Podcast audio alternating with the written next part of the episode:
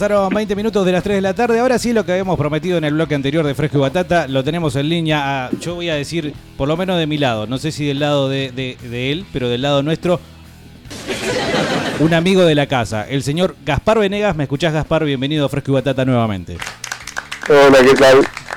¿Podemos decir un amigo de la casa? Podemos decir un amigo de la casa. Vamos, todavía, muy bien. Bueno, ¿en qué te interrumpimos en este mismo instante? Sé que estás eh, con muchas bolas en el aire, tanto con la mono como con, eh, bueno, lo que hemos conocido en las últimas horas, esta movida respecto a, Martín Carrizo, y con lo que eh, de alguna forma también puede llegar a ser un secreto a voces respecto a tu actividad con los fundamentalistas del aire acondicionado junto al Indio Solari. yo te voy a preguntar respecto a eso, pero en este momento, ¿qué es lo que más te está ocupando tu tiempo? En este momento estaba haciendo un trabajo de una música para una serie de televisión. Bueno, también tenés tiempo para eso. Muy rockera. ¿Se puede dar algún detalle de eso? Es una serie de podcast que va a salir que en HBO que tiene toda música heavy metal. Mirá. O sea que la, música la, la produce Cachorro López y yo solo hago guitarra. Ajá, está bien. Te iba a preguntar si le hacías también a, ese estilo musical. Eh, un poco de todo, guitarra eléctrica, sí, blues, heavy, todo lo que me pide Cachorro el Ajá, bien. con eso. Respecto a la mono, ¿estás eh, eh, también metido de lleno en lo que es el segundo laburo de la banda, o por lo menos segundo disco? Sí, salió el segundo disco, lo presentamos y nada, fue un éxito, acá vino mucho metimos como 600 personas en la presentación, que para la época en que vivimos es una multitud. Y estamos muy contentos con, con eso, que se está escuchando en Spotify eh, muchísimo, lo están pasando en, algunas radios también, en esta, como en la suya. En esta, sí, sí. Así que, nada, contentos por eso, por haber hecho un disco que gustó, que lo pasan en que de alguna manera es radiable y que está en unas playlists que hay en Spotify junto a otras bandas famosas y, nosotros somos los más desconocidos en esas playlists, así que buenísimo poder haber llegado tanto con dos discos nada más. eh, siendo que este disco está andando muy bien, uno no puede menos que preguntar si en algún momento eh, Neuquén aparece como una de las posibles visitas a las ciudades del, del país. Y sí, sería buenísimo hacer un, una parada importante ahí, después seguir para abajo, que tengo mi pública natal y Bariloche, y lugares donde podría llegar a seguir una gira, pero encantaría arrancar en, Neuquén. Sí, eh, de hecho vos eh, eh, vas seguido a Bariloche, vos mm, entiendo, o viviste mucho tiempo, sos de ahí, no, eso no recuerdo ese detalle, si sos nacido ahí hoy a la mañana, bueno, mañana Soy nacido en Bolsón. nacido en Bolsón, bien. Eh, porque recién estábamos hablando de dónde es uno, si de dónde echa raíces, de dónde nace o si de dónde le fue mejor. ¿Vos de dónde te considerás? De Bolsón, supongo, entonces.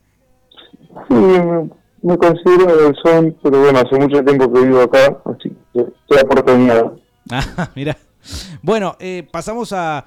Ya voy a volver a la mono, pero pasemos a esta coyuntura que es, tiene mucho, digamos, de, de noticiero, de titulares de los diarios y de los portales, toda la movida que, se da en derredor de Martín Carrizo.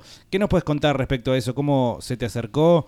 Eh, de hecho, yo entiendo que son, son cercanos, pero ¿cómo se fue dando toda la, movida para que finalmente, bueno, eh, estén decididos ya a tocar con los fundamentalistas y, bueno, siendo parte también de toda una movida que incluyó muchísimos músicos y, gente eh, allegada? No, en realidad para mí se, se viralizó primero lo que sacó Cecilia Carrizo, la hermana, uh que sacó un, pedido de solidaridad para que toda una cuenta del banco y eso. enseguida eso se viralizó bastante, varios músicos me llamaron, los bateristas que iban a hacer un evento, me empezaron a llamar este, lugares que ponían su, sus eh, al boliche a disposición para hacer algún evento y entonces se me ocurrió llamar al, al indio preguntarle si si le parecía bien que, toquemos con la banda para ayudarlo a Martín. inmediatamente me dijo que, sí, que, que, parecía buenísimo que hagamos esa movida y que estaba orgulloso de nosotros. Y ahí hice un grupo de WhatsApp y le pregunté a todos los músicos que enseguida confirmaron todos y y después confirmó todo el staff y el lugar se agotó en una hora, así que nos mudamos a un estadio de 10.000 personas que se está por agotar. seguramente conseguimos toda la totalidad del dinero que necesitaba Martín. Y nada, va a ser una movida muy positiva, por lo menos para darle una mano a un compañero. Espectacular, o sea, me está diciendo que ya estaría, por lo menos ese objetivo, obviamente que el de la salud es otro más largo y más arduo, pero esta mano que ustedes pudieron dar ya alcanzó o está por alcanzar el objetivo. Sí. Qué bueno. Y eso también que Cecilia hizo toda una removida este, con saliendo en todos los programas y, pidiendo así ayuda y así que supongo que sí que va a tener uh pues va a poder hacer el viaje y el tratamiento que está queriendo hacer sí al ser, digamos, y yo entiendo que vos eh, pescás este tipo de situaciones, al ser el indio Solari, ¿no? Se dijo mucho en su momento, eh, y por ahí los que son más rápidos para ser críticos, eh, o que directamente no lo quieren, hicieron mención a, qué papel podría llegar a jugar el indio. Más allá de la de la bendición que te dio al decir, bueno, vaya muchachos, háganlo, me parece fenómeno. ¿Hay algún detalle que nos puedas contar respecto a qué papel jugó el indio respecto a, la situación de Martín? No, no sé, no tengo mucha idea de sus, de su, pero me imagino que tampoco es una operación o algo seguro, es un tratamiento alternativo experimental en el cual es difícil para uno ir a decirle a alguien dame 100 mil dólares para hacer un tratamiento experimental, pero tal vez haciéndolo así y con la solidaridad de los amigos y las personas que te quieren no, no, no costaría tanto. Yo creo que el, indio le viene ayudando un montón a, Martín hace muchísimos años eh, y viene trabajando hace 10 años todo el tiempo con, con el indio y ahora desde los últimos años que está pudiendo trabajar menos, el indio siempre está pendiente de cuidarlo y de ayudarlo. Y nunca se cortó la relación que tienen. Pero me parece que en este momento ni, ni salió de, de, él pedirle al indio, me parece que salió de la hermana a pedirle ayuda en general. a, la gente en general. Claro. Pero decir, la gente opina, tampoco saben ni de la economía de India, nada, pero todo el mundo opina de afuera y son todos panelistas. Y, y de afuera es muy fácil hacer números o cosas, pensar, no, cualquiera puede no sé, habría que cerrar un poco el desafío de cerrar los cantos challenge. Por el momento, ¿no? Por el momento. Sí, me acuerdo de lo que hablábamos en aquella primera entrevista que hicimos en su momento respecto a lo que es estar ¿no? en la vorágine de ser parte de los fundamentalistas y del mundo del indio Solari, concretamente en relación a la popularidad ¿no? que, se genera en torno a eso y los, eh, los vaivenes que debe tener para vos es un descanso cuando podés agarrar y decir, bueno, me dedico a la mono, me dedico a, bueno, este proyecto X. Eh, en algún momento incluso hasta se puede llegar a tornar como un peso eh, tanta popularidad. No, seguro, ahora también hay, hay gente diciendo cualquier cosa, también desde críticos que dicen que cobramos muy cara la entrada, que sale 800 pesos, que no es nada, porque estaba viendo que el UOS está cobrando cuatro mil pesos de entrada. O sea que no estamos con una entrada cara, pero todo el tiempo, si te guías por las críticas o por las opiniones, a veces te volvés loco. Pero uno tiene que hacer lo suyo y, nada. Los fundamentalistas son una banda muy unida, el indio nos quiere mucho, así que internamente está todo bien a veces siempre tenés que lidiar con la crítica. Y más en esos niveles. Niveles que em, a partir de un rumor, no sé si ni siquiera llamarlo rumor, pero sí eh, versiones que corren, cosas que dice la gente. En este caso ya no tanto crítica, sino de expectativa.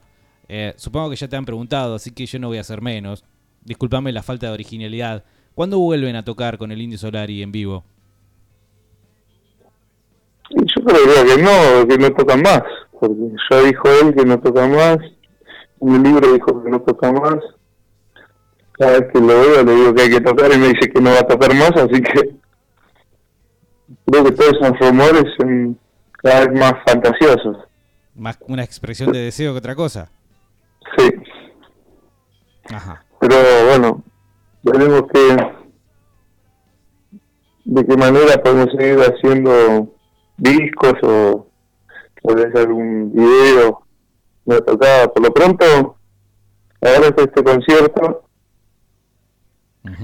y que de alguna manera lo más cercano que podemos tener a, a lo que eran esos shows y después vamos a ver que cómo sigue porque la banda va a quedar muy afilada y con un, un equipo súper armado para hacer cosas Vos eh, me, decís, si me contás, eh, yo le digo al indio que tenemos que tocar.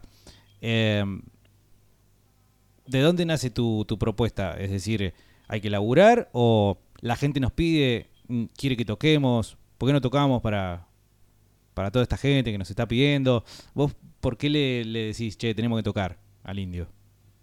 No, yo simplemente se lo digo por, porque me parece que él tiene que tocar porque le haría bien a él es su lugar en el, en el donde es él mismo o donde su mejor versión es en el escenario cantando bueno él sabrá si está para cantar o no si se siente bien para hacerlo en qué momento se siente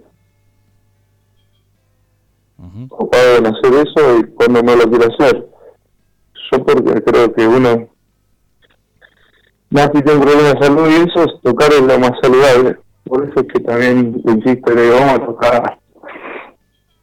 O sea que es una movidita tocar con el indio, no es cualquier show. sí, sí, sí. Eh, eh, bueno, volvemos a hablar de la popularidad.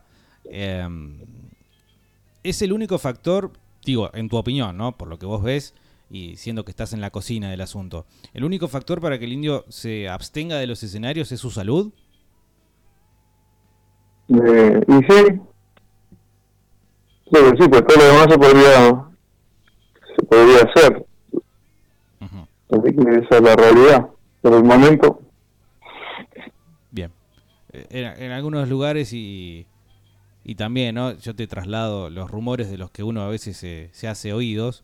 Eh, mencionaban respecto de la situación política del país. Otros hacían mención a bueno, el último recital fue eh, en, algunos aspectos bastante caótico. Eh, nada de esto juega entonces, según tu visión, eh, en relación a la decisión del indio de decir, no, sabes que no, no, no toquemos.